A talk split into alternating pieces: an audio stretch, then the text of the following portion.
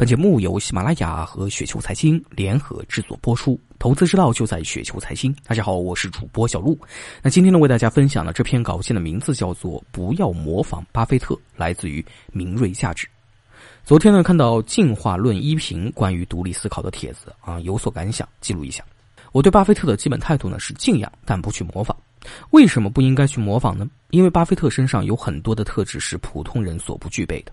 比如说，巴菲特很小的时候就表现出对商业的高度敏感，不到十岁的时候就知道贩卖可乐来赚钱，十几岁的时候开始尝试送报、运营游戏机等生意。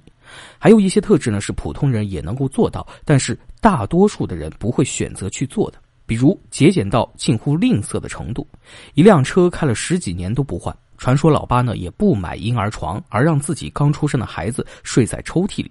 抛开巴菲特的这些特质，而去简单的学习、模仿、复制或追随巴菲特，是注定难以成功的。然而，很多人都高估了自己，认为可以在缺少这些特质的时候，也能够通过巴菲特的方式来取得巨大的成功。高估自己呢，是人的常态。一项调查显示，百分之九十的人认为自己的驾驶水平高于平均水平。显然，很多人都高估了自己。对于驾驶这不太复杂的技能，人们都普遍的高估自己。对于投资这种非常复杂的技能，结果呢更是可想而知。我一直主张价值投资应该去学格雷厄姆，而不是去学巴菲特。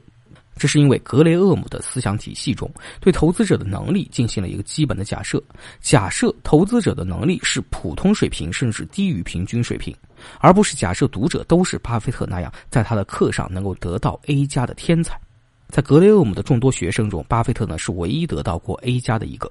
那退一步来说，要不要学习价值投资，也需要根据每个人自己的兴趣、经历、特质来进行选择。每个人需要自己做出独立的选择，因为除了自己，没有人能对自己的投资结果负责。价值投资不是教条，它既是方法论，也是世界观。